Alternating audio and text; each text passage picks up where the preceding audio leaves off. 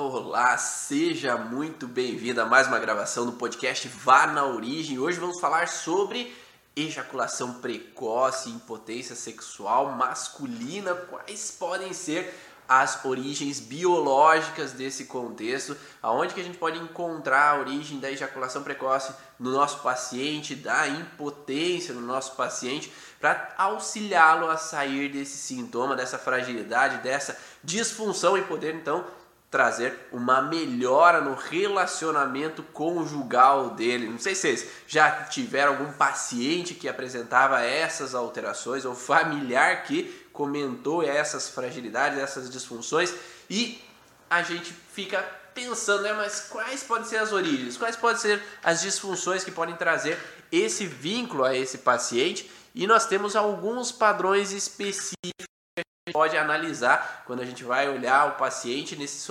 contexto biológico. E eu vou passar sobre alguns desses contextos para você, para você poder conciliar aí no teu inconsciente, no teu consciente essas informações e na hora da prática com o teu paciente conseguir associar essas informações. Olá Denise, Maísa, Lívia, sejam bem-vindas aí nessas informações. Então vamos passar alguns desses pontos na live de hoje para vocês entenderem um pouquinho melhor. Hoje é a gravação, então todo sábado, 7 horas da manhã, tem a gravação do podcast Vá na Origem. Essa gravação a gente aproveita então para fazer uma live dentro dessa gravação e depois o áudio ele vai para o podcast lá no Deezer, Spotify. Então, se você quer ouvir essas informações posteriormente, já tem várias lives lá gravadas no podcast Vá na Origem. É só procurar então podcast, vá na Origens Ivan Monaldo e você pode acessar já outras informações, outros conteúdos dentro do contexto biológico da origem emocional de vários transtornos e fragilidades em nossos pacientes. Hoje o intuito é abordar principalmente o contexto da ejaculação precoce. Então vamos colocar o tema da live aqui para quem está no Instagram entrando aqui saber o que vamos falar. Então, ejaculação precoce e sua origem. Vocês estão ouvindo bem aí? Como é que está? Para quem está ouvindo aí no Instagram, quem está ouvindo no YouTube, está ouvindo ok? Só me dá um sinal aí para eu saber se está tudo ok o áudio para a gente começar a essas informações. Vocês me falam aí para a gente poder iniciar o conteúdo. Beleza, obrigado, Loreci. Valeu, Denilson.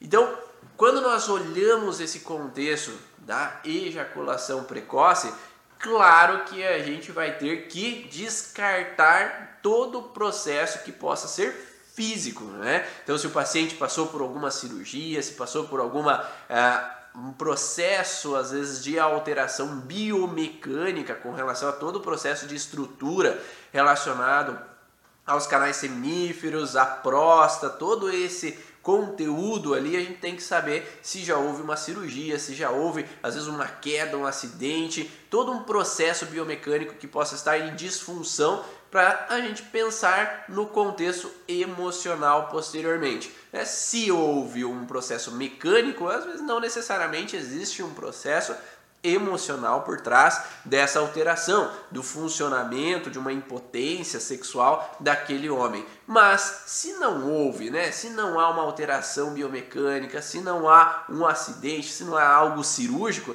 a gente começa então a pensar na possibilidade de ter um processo emocional por trás daquela disfunção. Então, não é nada muito difícil de ocorrer esse processo né, de dificuldade emocional por trás daquele sintoma daquele paciente e a gente vai olhar então esse passo a passo de quais são alguns princípios que alguns profissionais das leis biológicas falam. Né? No começo eu tive algumas dificuldades em tratar alguns pacientes, não sei se vocês já tiveram esses princípios, essas dificuldades, porque nem sempre é fácil de ir na precisão com relação ao que aquele paciente está vivendo, porque muitas pessoas de áreas distintas que buscam esse contexto do emocional falam princípios diferentes, falam porquês diferentes com relação a o desencadeamento desse sintoma da ejaculação precoce. E aí, se a gente não é preciso nessa informação, Às vezes a nuance não vai direto ao ponto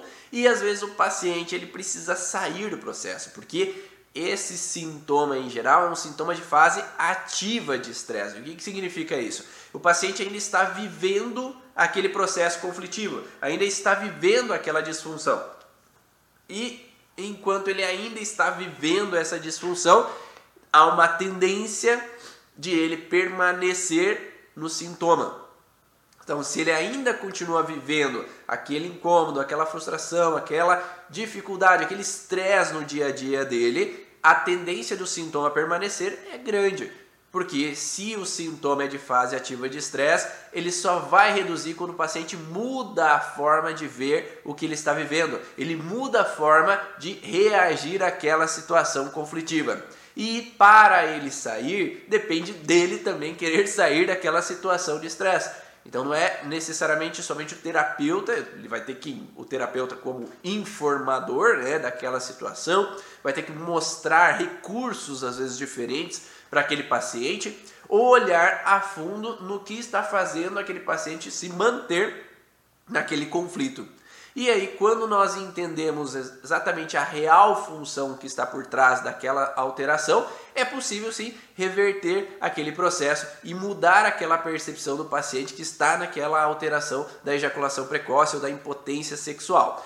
Um dos fatores que é muito frequente a gente encontrar na clínica é um paciente que não se sente prioridade na vida da parceira. Né? E o que, significa isso? Não me sentir prioridade na vida da parceira. Então, no mundo animal, no mundo biológico, que é onde que a gente vem na filogênese, na evolução das espécies, e a gente traz o contexto biológico.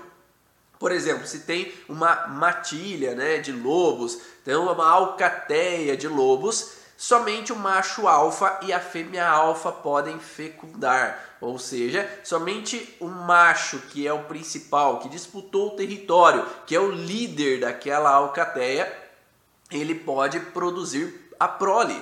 Então, o que, que significa isso? Dentro de um grupo de vivência animal, biológico, o macho alfa, que é o mais forte, que é aquele que disputou o território com os outros machos e ele conquista aquele espaço, ele é o mais forte. E sendo ele o mais forte, ele vai trazer uma prole muito mais capaz de sobreviver.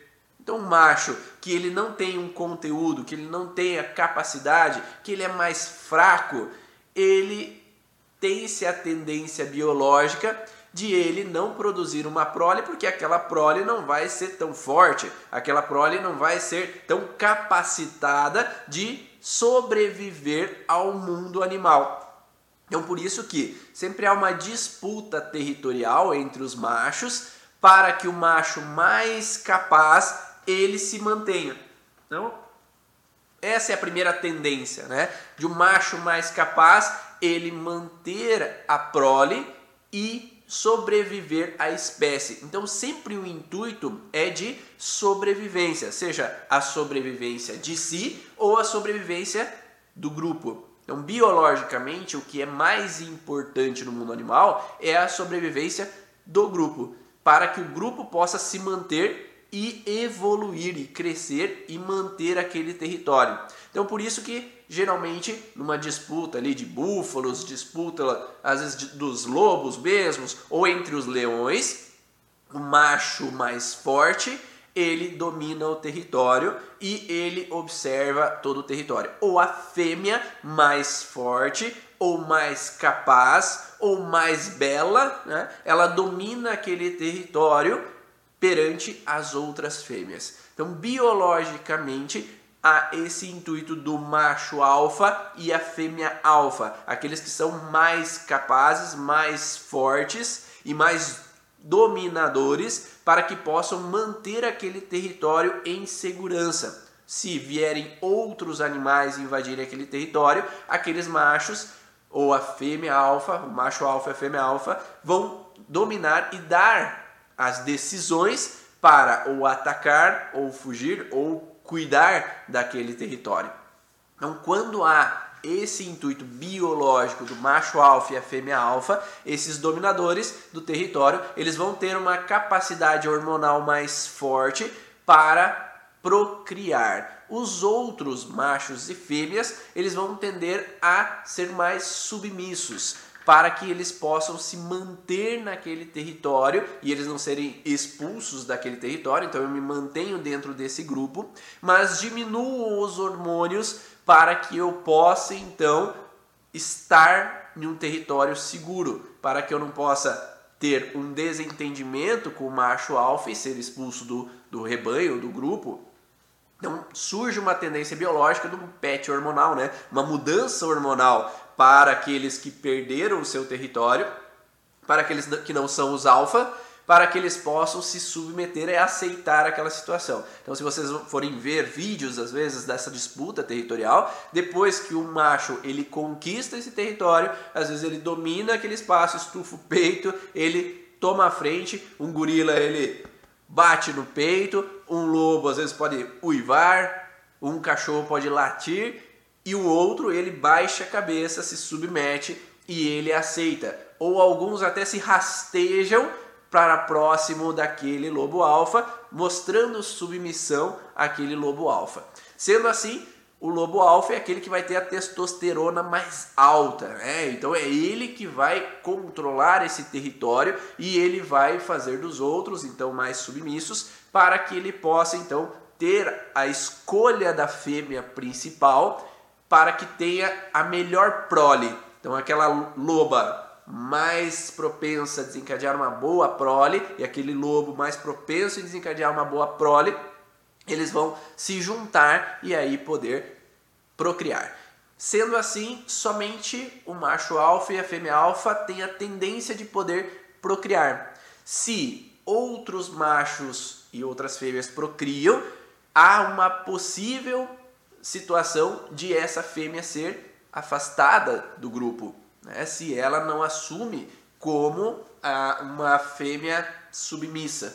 Né? Eu já vi alguns vídeos, por exemplo, de leões onde que um leão, quando ele invade um território de outros leões e acaba assumindo a responsabilidade, assumindo o papel de macho alfa, se tem alguns leõezinhos que eram do adversário anterior, que eram daquele leão alfa anterior, que era o principal anterior, agora esses leõezinhos que não são do prioritário do alfa, eles são atacados pelo alfa. E muitas vezes o leão agora dominante, ele mata os leõezinhos que eram da fêmea e eram do leão anterior, para que esses leõezinhos ao crescerem não tomem o território dele. Então, biologicamente, esse intuito territorial é que o macho principal ele domine aquele espaço e ele não seja ameaçado por outros machos que podem tomar o meu lugar. Então esse intuito todo biológico, eu falei, essa história biológica que eu conto para vocês,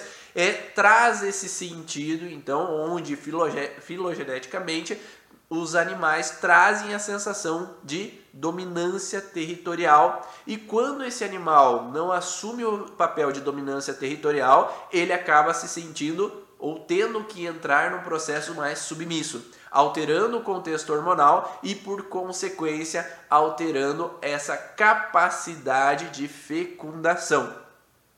Entendendo todo esse processo, a gente vê que homens que não têm o seu território, que se sentem onde que esse território foi dominado por outro macho alfa, ou que ele tem uma sensação de ter que se submeter a outro, é, outra pessoa naquele território, ele pode vir a desencadear alterações hormonais e, por consequência, a ejaculação precoce também. Então, principalmente conflitos territoriais alteram o processo de ejaculação precoce. Quais tipos de situações então eu, eu já vi no contexto clínico? Muitas vezes acontece, por exemplo, um homem que estava em um casamento, ele tinha aquela parceira dele que era a parceira idealizada, a parceira dos sonhos, a parceira que ele amava e depois de alguns anos de casado, essa parceira falece. E ao falecer, eu perco o meu território. Vou perder aquele território que era o meu território idealizado, que é aquela fêmea onde era a principal parceira minha, a principal território que eu tinha. Essa perda de território naquele momento faz com que aquele macho alfa, né, que seria esse homem, né, ele traz uma sensação de fase de estresse, de perda territorial.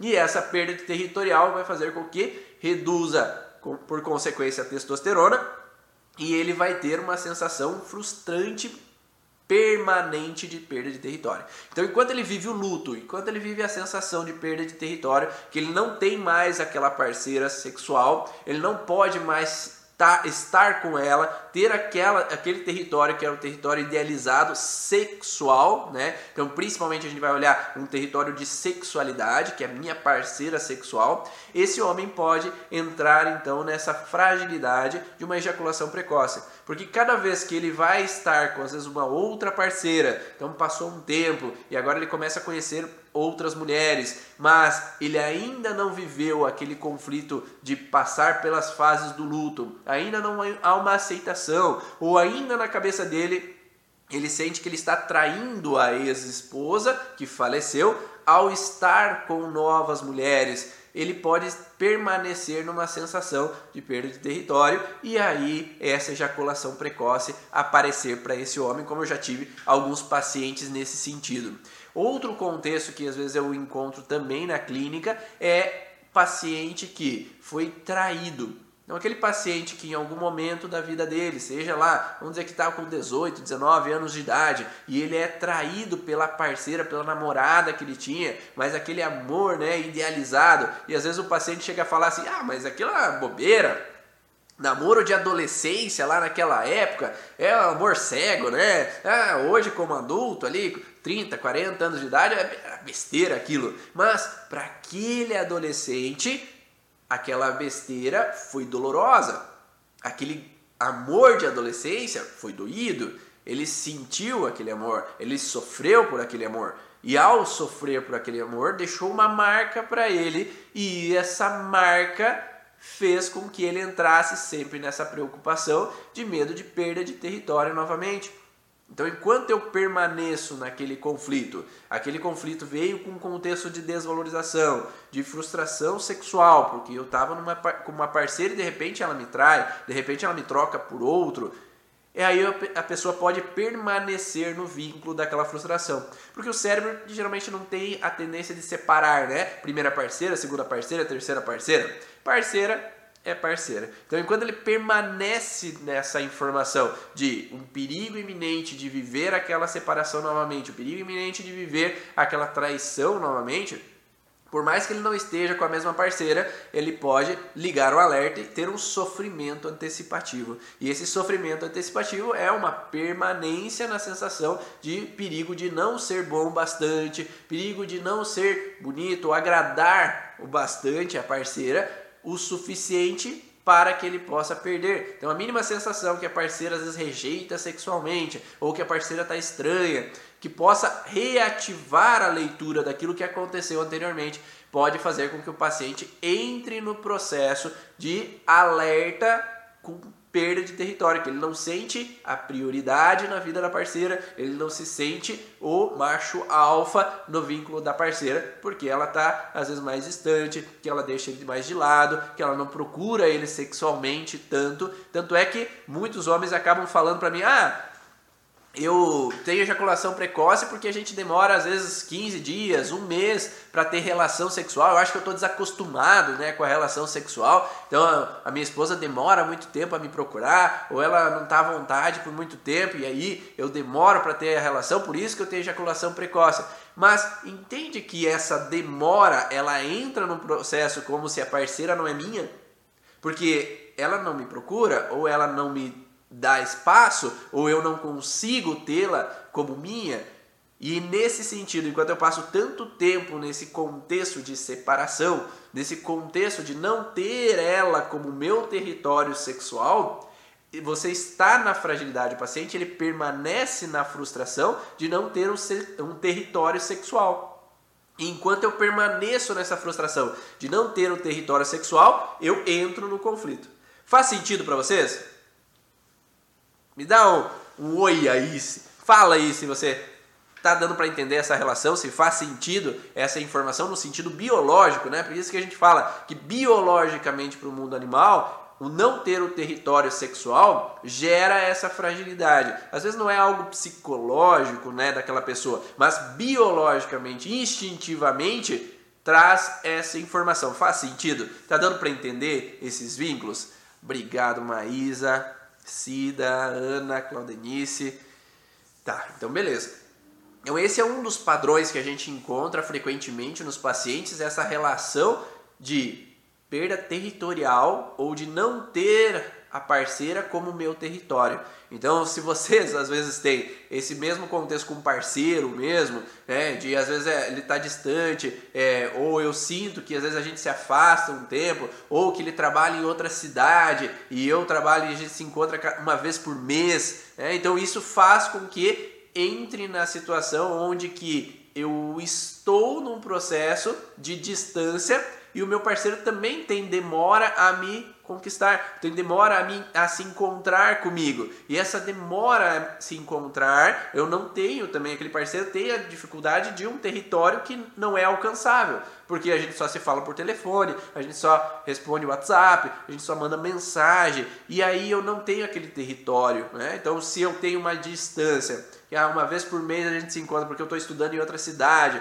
porque eu estou morando em outro local, quando eu me encontro com a parceira, às vezes pode ter na primeira vez uma ejaculação precoce.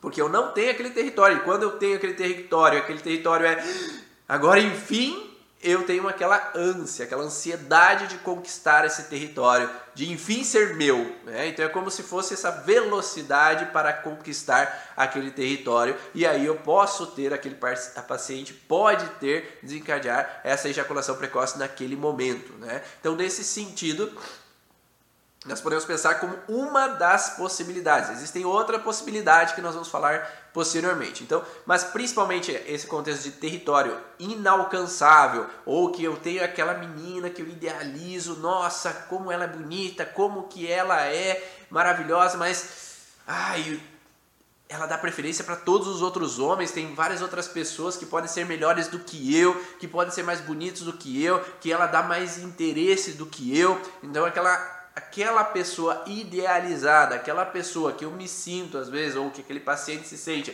que ele não é bom bastante para atingir aquele território, ele pode trazer também essa, essa relação de que talvez ele não sinta bom bastante, talvez ele não sinta o lobo alfa, esse capaz o suficiente de tomar aquele território. E aí, quando aquele homem não se sente talvez capaz o suficiente de alcançar aquele território, de ter aquela parceira como dele, ele pode entrar então nessa fragilidade também de não se sentir à altura, de não se sentir o lobo alfa.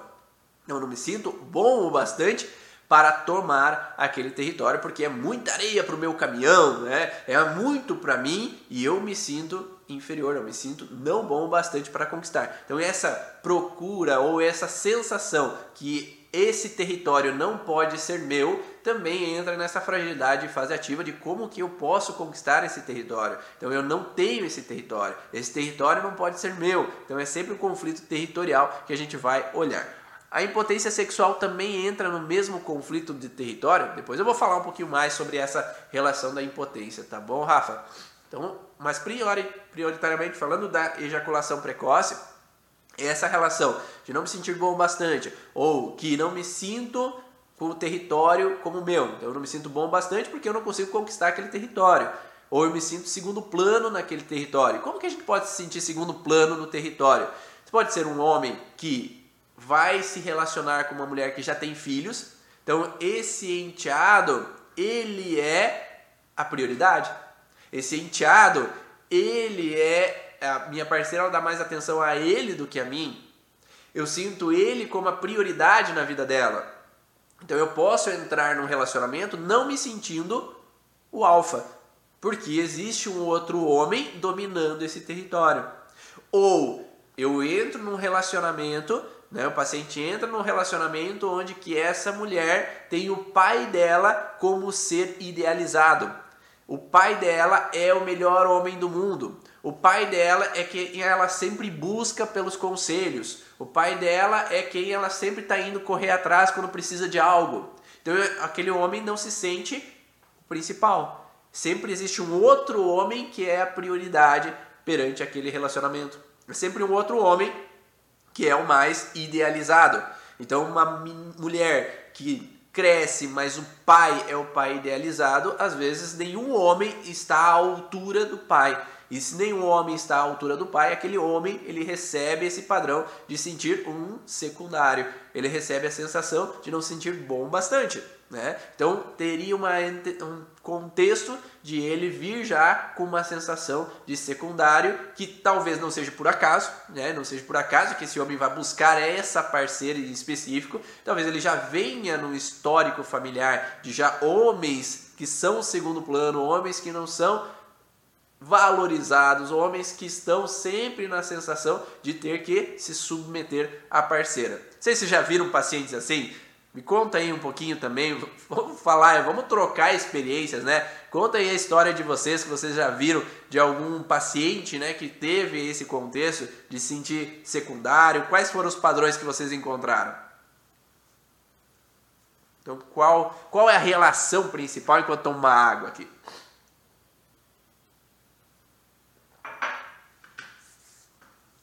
Então, esse sentido de existem várias possibilidades de se sentir segundo plano, né? Pode ser também um homem que casa e vai morar com a sogra. Né? Então, e a sogra é aquela sogra territorialista, aquela sogra que impõe os limites, que quer controlar as situações do território e não necessariamente seja um homem, o homem que seja esse territorial, esse homem que seja o que está tomando meu território, mas às vezes uma mulher que tem o perfil masculino de controladora territorial, para aquele homem ele também pode se sentir secundário. Então, se a esposa ela dá mais atenção à mãe dela do que a esse homem, esse homem também pode se sentir segundo plano porque ele se sente então secundário, sempre a prioridade é a mãe dela, sempre a prioridade é a família dela, sempre a prioridade é o trabalho dela, sempre a prioridade é o WhatsApp dela. Então eu me sinto no segundo plano, me sinto deixado de lado e eu não tenho atenção quanto eu gostaria. Ou quando eu caso, ela sempre está dando prioridade a outras coisas e não a mim, e aí eu posso entrar nessa relação então de não me sentir ela como minha, porque sempre quando eu procuro ela, ela está indo lá falar com a família dela. Ou quando eu sempre que eu não quero procurar ela, eu chego em casa para fazer uma surpresa para estar ali, tá lá na casa dos pais dela. Ela tá lá trabalhando e, e eu me sinto deixado de lado. Então sempre há uma reativação desse padrão. E as mulheres depois que são mães não querem mais o homem, depende de quais mulheres, né, Cida? Então às vezes inicialmente tem, às vezes, um processo de a prioridade, a criança vai precisar de uma atenção, a criança vai precisar de uma necessidade a mais, né? A criança precisa, né? A criança não sabe se virar, comer sozinho, o bebezinho ali, ele não sabe trocar fralda, então ele, ele vai precisar de mais cuidados, né? Mas, é, às vezes, existe algumas situações que, depois de um tempo, você volta à normalidade, mas algumas mulheres tendem a não voltar à normalidade, porque às vezes não querem engravidar de novo, porque às vezes realmente tem bloqueios com relação à sexualidade, e é muito frequente nas minhas pacientes que eu atendo, elas travarem pelo parto da forma com que foi, pelas situações de inseguranças que viveram ali naquele momento, ou no transgeracional traz uma sensação de que mulheres quando engravidaram foram rejeitadas, foram traídas, foram abandonadas, ou gravidez que veio antes do casamento, ou partos com perigo de vida, e trazem bloqueios que trazem reativações com a sexualidade, com libido, e aí a mulher entra numa repulsa ao parceiro. Então o parceiro não se sente mais prioridade ou não se sente mais com aquele território. Então essa rejeição faz com que aquele homem se sinta mais sem território. Né? E esse sem território gera o bloqueio. Né? Então, geralmente, a gente encontra contextos associados do parceiro com a parceira. Então esse homem que se sente em segundo plano, ele vai procurar muitas vezes uma mulher que o deixe em segundo plano. E essa mulher que é territorialista ou que quer repulsar, ela vem de uma fragilidade com relação a homens e acaba fazendo com que ele se afaste e cada vez com que ele procure, ela também se afasta. Então nenhum busca o outro por acaso muitas vezes, né? Então é, muitas vezes a gente encontra homens, homens que são secundários, né, que se sentem já secundários por um processo hereditário, e muitas vezes esses homens são às vezes os canhotos, né, esses homens canhotos ou que estão no processo do lado esquerdo do cérebro, ativos no lado esquerdo do cérebro, essa relação não territorial, perda de território, eles já estão ativos nesse processo, e aí encontram uma parceira territorialista, uma parceira que é uma parceira já canhota ou está canhota como uma maneira de proteção baseado no contexto familiar. E não é muito difícil acontecer histórias da família onde mulheres eram submissas lá no passado, mulheres sofreram com parceiros lá no passado e trazem a necessidade de descendentes mais territoriais, descendentes mulheres que não aceitem mais se submeter como as antepassadas. E essa mulher no aqui agora, que é a tua paciente, que chega, que é territorial, que é confrontante, que é, quer estar no controle para não perder o controle do território, porque vai sofrer como as antepassadas dela. Ou como foi em relacionamentos anteriores, às vezes vai buscar um homem mais submisso para que ele não possa dominá-la, né? para que ele não possa fazer com que ela se submeta à situação. E isso vai fazer com que ela se incomode em alguns momentos, ah, porque meu parceiro não toma frente, porque meu parceiro não toma frente do território, ele quer ficar só em casa, ele não quer nem trabalhar, parece um vadio e não sei o quê. Mas essa mulher assumiu um papel territorial baseado na necessidade do clã para não ter que se submeter-se como as antepassadas. E aí ela vai buscar esse homem que é canhoto ou é um homem que tem mais propensão a estar do lado esquerdo do cérebro, que ele seja mais submisso para aceitar aquela mulher. Mas se fosse um homem destro territorial, ia dar conflito, né? Porque essa mulher já veio com uma necessidade de não ter que se submeter, e esse homem com essa necessidade também de território, e aí só vai dar discussões o tempo inteiro. Então não é por acaso que essa mulher vai buscar um homem que seja mais submisso. Só que ao ser mais territorial, essa mulher, às vezes ela pode afastar aquele parceiro, dependendo dos conflitos que possam vir, né? Porque antigamente, ah, por exemplo, índias que eram laçadas e obrigadas a casar com homens, né? É, escravas que eram obrigadas a satisfazer um senhor feudal sexualmente, por exemplo, ou mulheres que casavam contra a vontade, elas veem as descendentes, vêm com uma energia mais forte para não aceitarem viver aquilo de novo, não aceitarem se sentirem presas novamente. Só que essas mulheres trazem um perfil que às vezes não é delas, ela não está vivendo esse padrão no aqui e agora, não está vivendo essa situação no aqui e agora.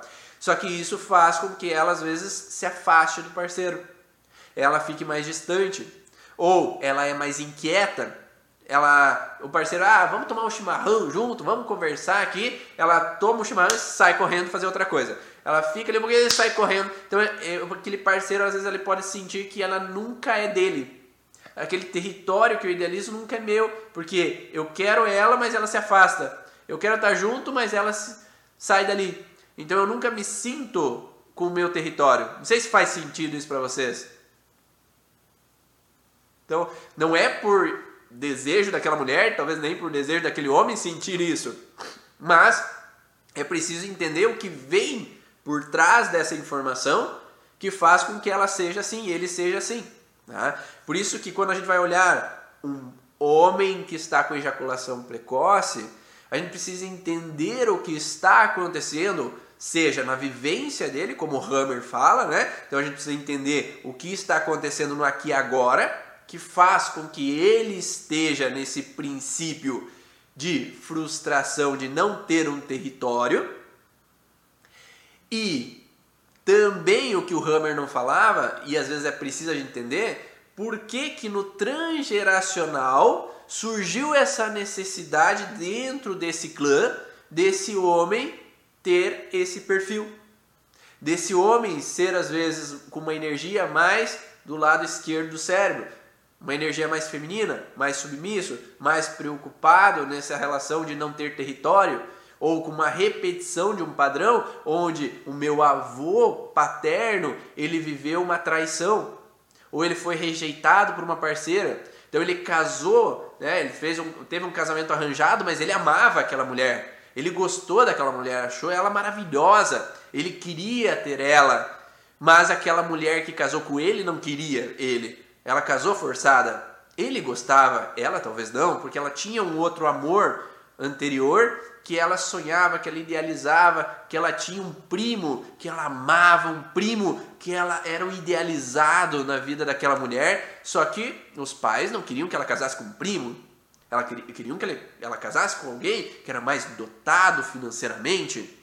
Só que aquela mulher casa forçada e esse homem que idealizava aquela mulher vive uma situação de rejeição, vive uma situação de afastamento, porque aquela mulher está com ele, mas ah, não é o que eu queria sexualmente.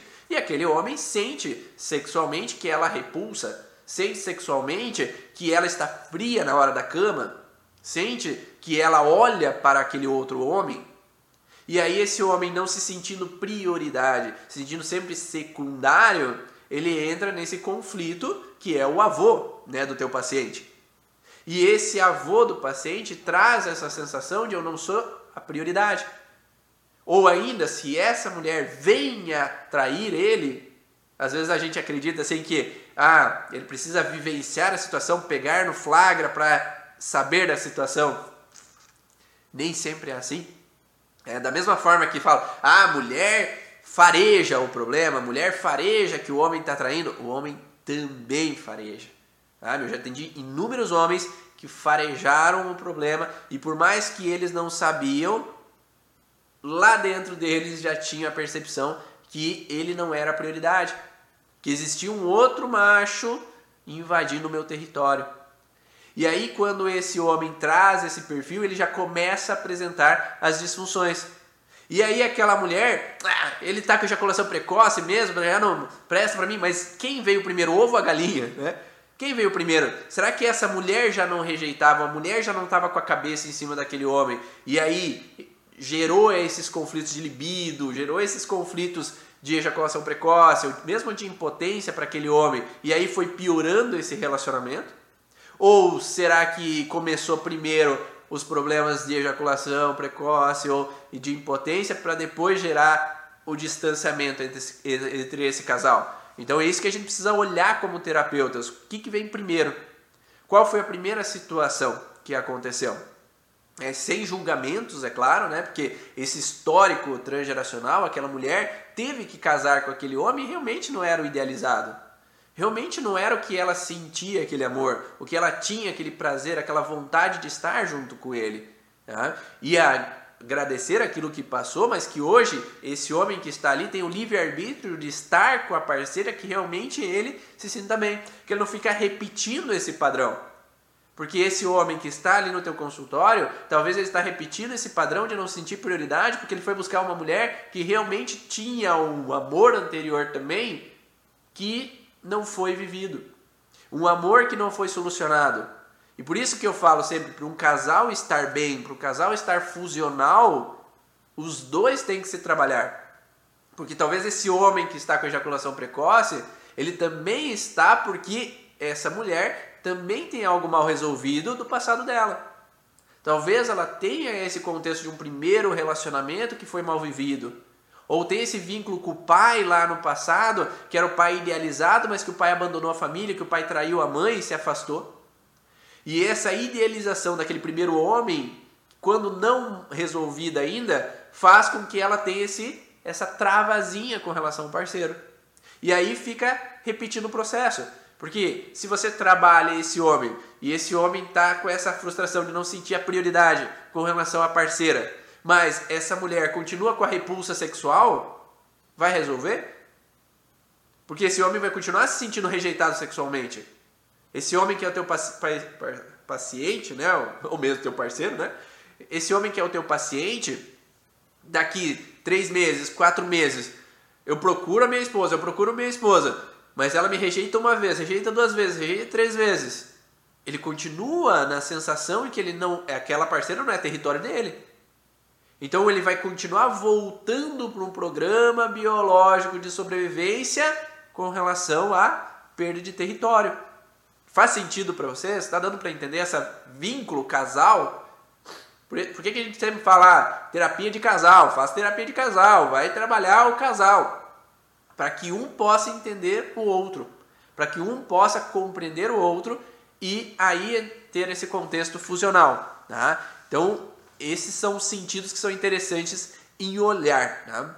Ah, e aí, quando nós temos essa base, né, eu falei da perda de território, né, essa perda de território que faz com que tenha essa dificuldade, né, é, vamos ver, com relação a filho homem, quando o pai trai a mãe e o filho sente muito, poderá ter esse problema? É, o que, que eu já encontrei nesse sentido, né? Se aquele filho homem assume o papel do pai, né, com relação à mãe, o que, que é assumir o papel do pai? O pai traiu a mãe e aquele pai se afasta da mãe. Há uma ruptura, a mãe rejeita, e o que, que a mãe faz? Agora eu vou dormir com meu filho. Ah, meu filho não está conseguindo dormir sozinho, eu vou dormir com meu filho. Ah, eu vou dormir com ele. Ah, ele vai dormir na minha cama, na cama agora porque ele está tendo dificuldade. E muitas vezes a criança ser levado para a cama, ela está num processo de que, às vezes, o que, que aquela criança está assumindo o papel né, de afastar o parceiro, porque aquela mulher ela não quer ter a relação sexual. Então ela não quer estar em contato sexualmente com aquele parceiro. Então às vezes tem que se observar se aquela criança dormir no meio dos pais ou aquela criança dormir com a mãe não é uma solução para aquela mãe ou para aquele pai. Né? Que esse afastar o parceiro de perto de mim sexualmente é uma solução perante a frustração que aquela mulher viveu. E aí aquele menino, ele acaba assumindo um papel que não é dele. Ele acaba vendo a mãe como um contexto de primeira relação, primeiro relacionamento, primeira parceira, porque a mãe está assumindo aquele papel com o filho. E aí, se aquele filho assume esse papel de que a minha mamãe, minha mamãe, minha mamãe, minha mamãe é o meu território, talvez não território sexual, mas o meu território. E se esse filho da mamãe, o filhinho da mamãe, ele nunca deixa de ser o filhinho da mamãe, porque a mamãe tem sempre esse território. Porque quando ele começa a ter namoradas, a mamãe começa a brigar com as namoradas, não começa a aceitar as namoradas, porque é meu filhinho, é meu, é meu, é meu território. E se esse filho, ele assume esse papel de território, ah, não posso desagradar a mamãe, a mamãe é a principal, a mamãe é principal, ele pode entrar nessa fragilidade também, onde esse parceiro, essa relação, é como se a parceira é uma traição.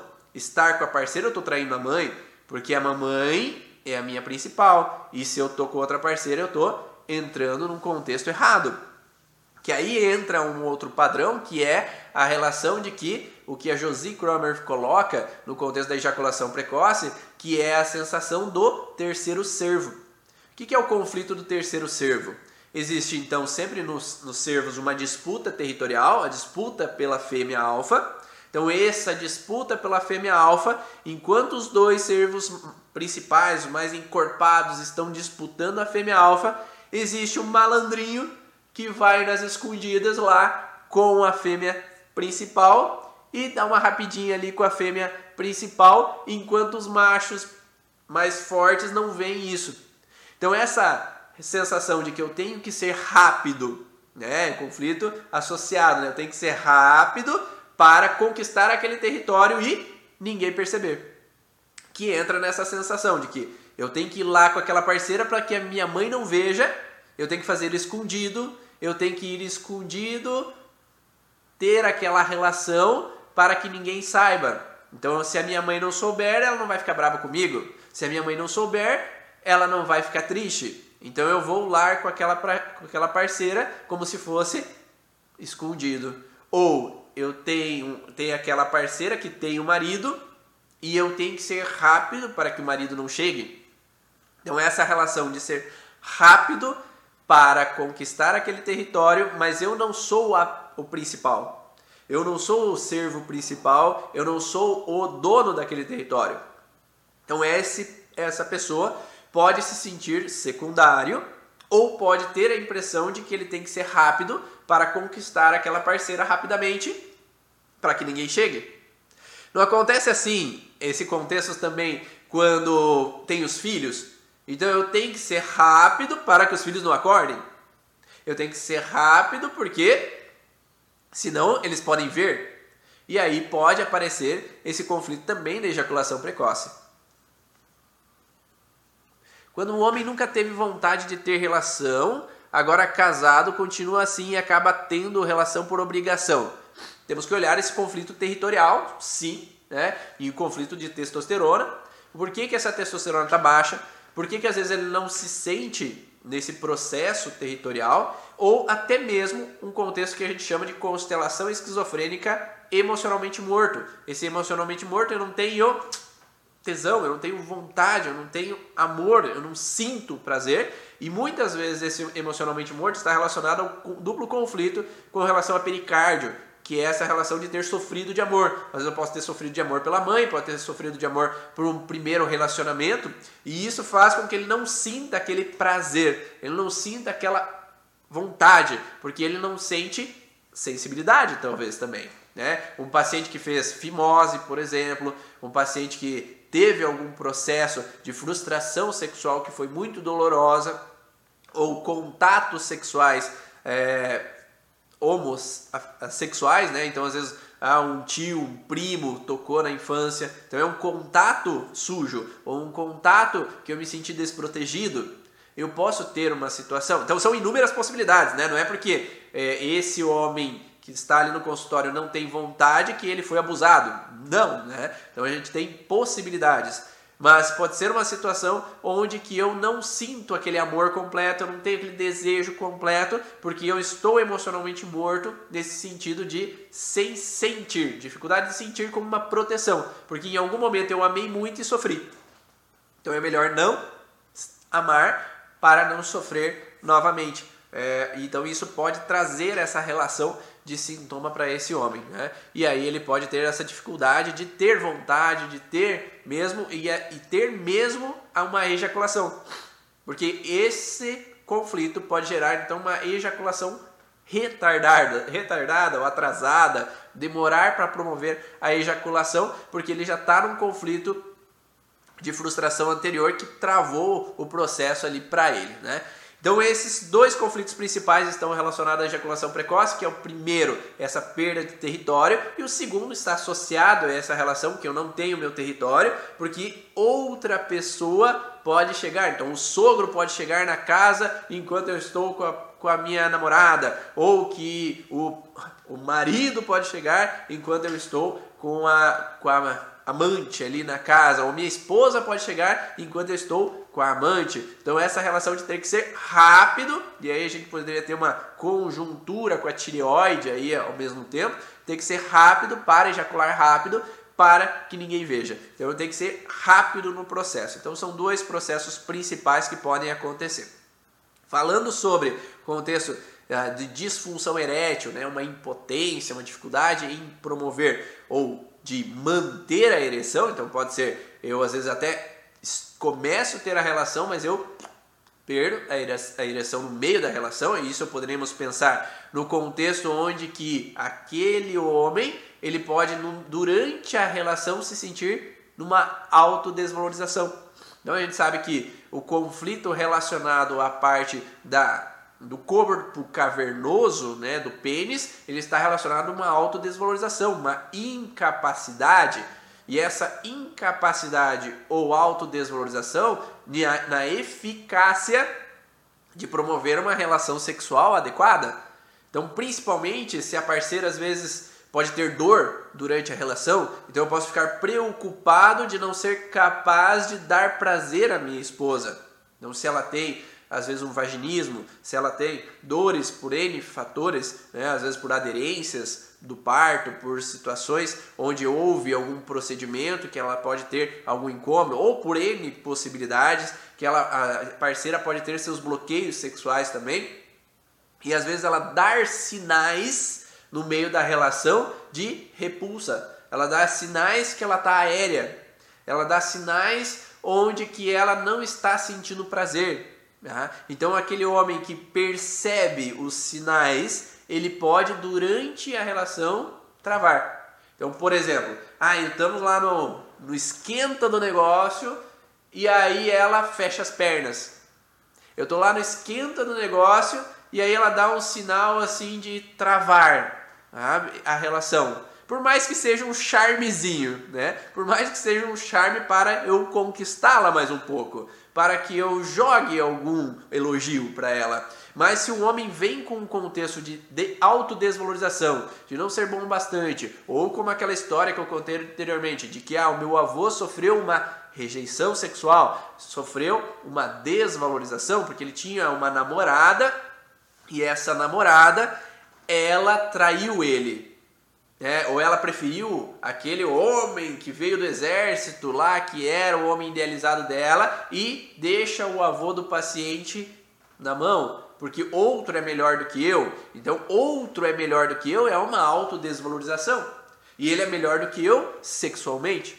Tá? E aí eu entro numa autodesvalorização no sentido de medo de não ser bom bastante de não promover um resultado eficiente, de não agradar aquela parceira. E a gente pode pensar que uma ejaculação precoce pode trazer para esse homem uma autodesvalorização. Então, uma coisa levar a outra. Então, se eu tenho a ejaculação precoce e não agrado a parceira, eu posso entrar numa sensação de autofrustração, autodesvalorização por não estar sendo eficiente e aí promover, por consequência, uma impotência sexual. Faz sentido? Tá dando para entender essa possibilidade? Uh, tive um paciente que, e, que perdeu o desejo sexual após a morte do pai e também os desejos financeiros.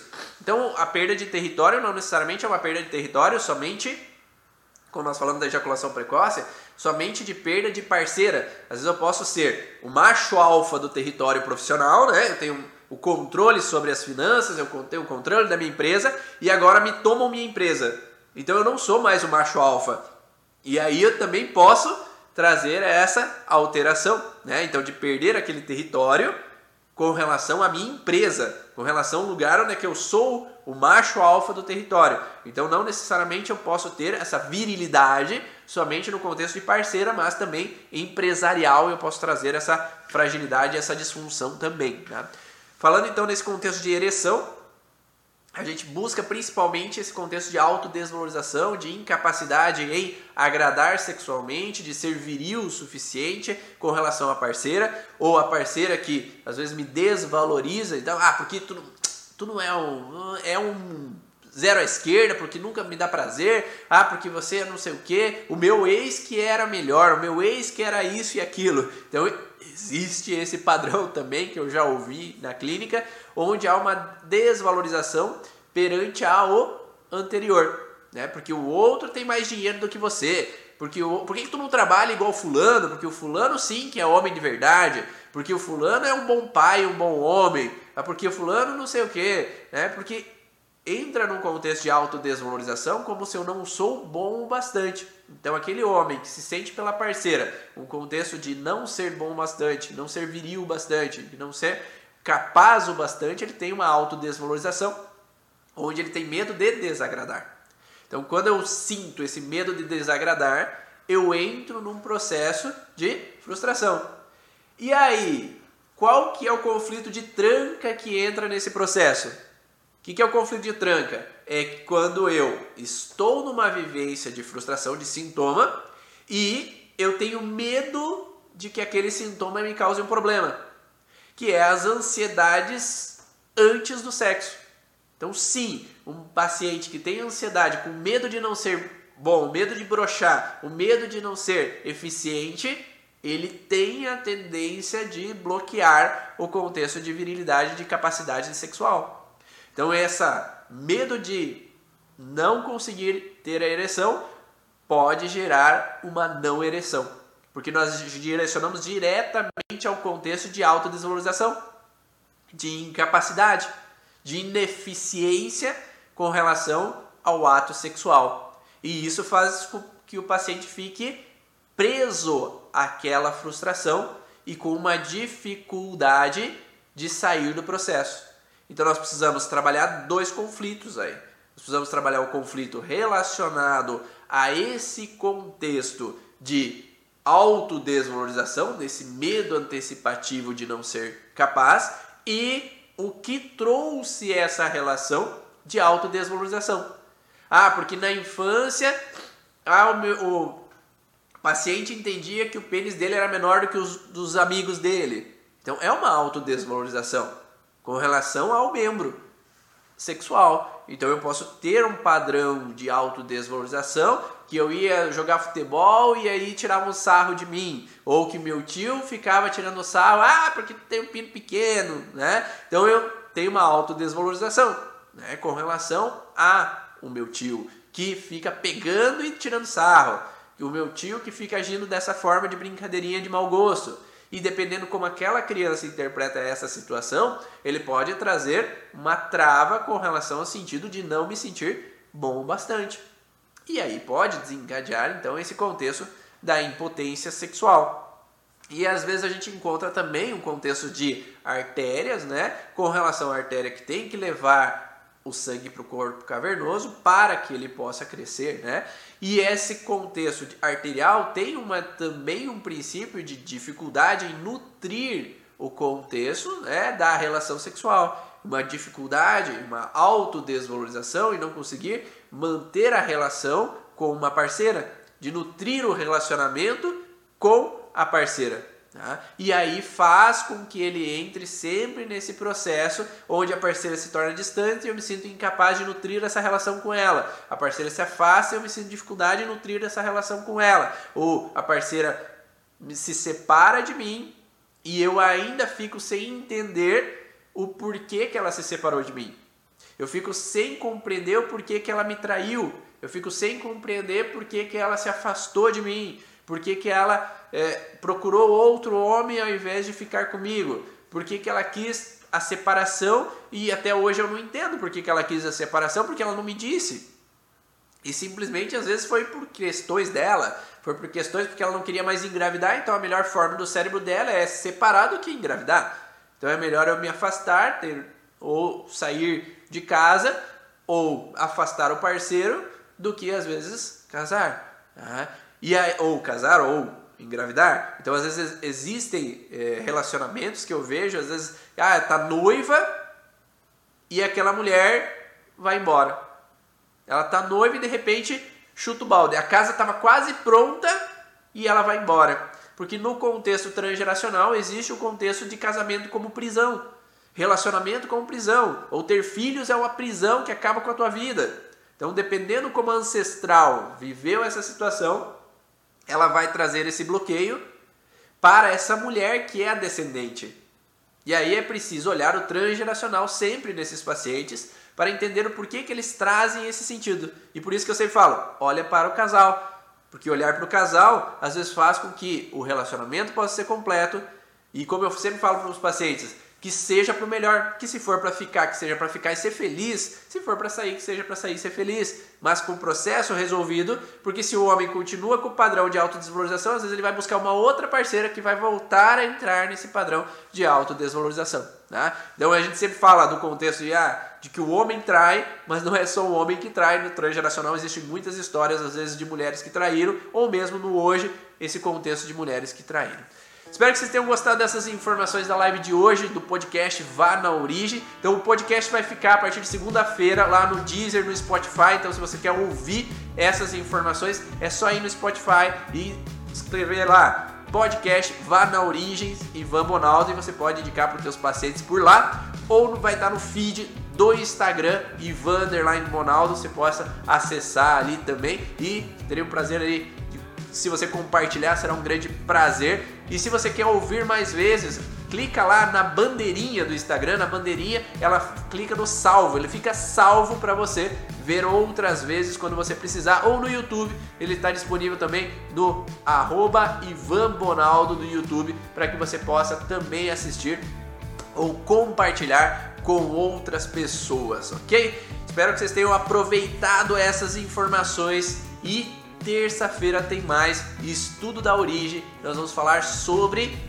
cólicas renais, crises renais e pedras no rim. Então, se você quer saber um pouco mais sobre pedras no rim, terça-feira, 7 horas da manhã, eu vou falar sobre isso. Um grande abraço, um ótimo final de semana e faça um grande dia. Tchau!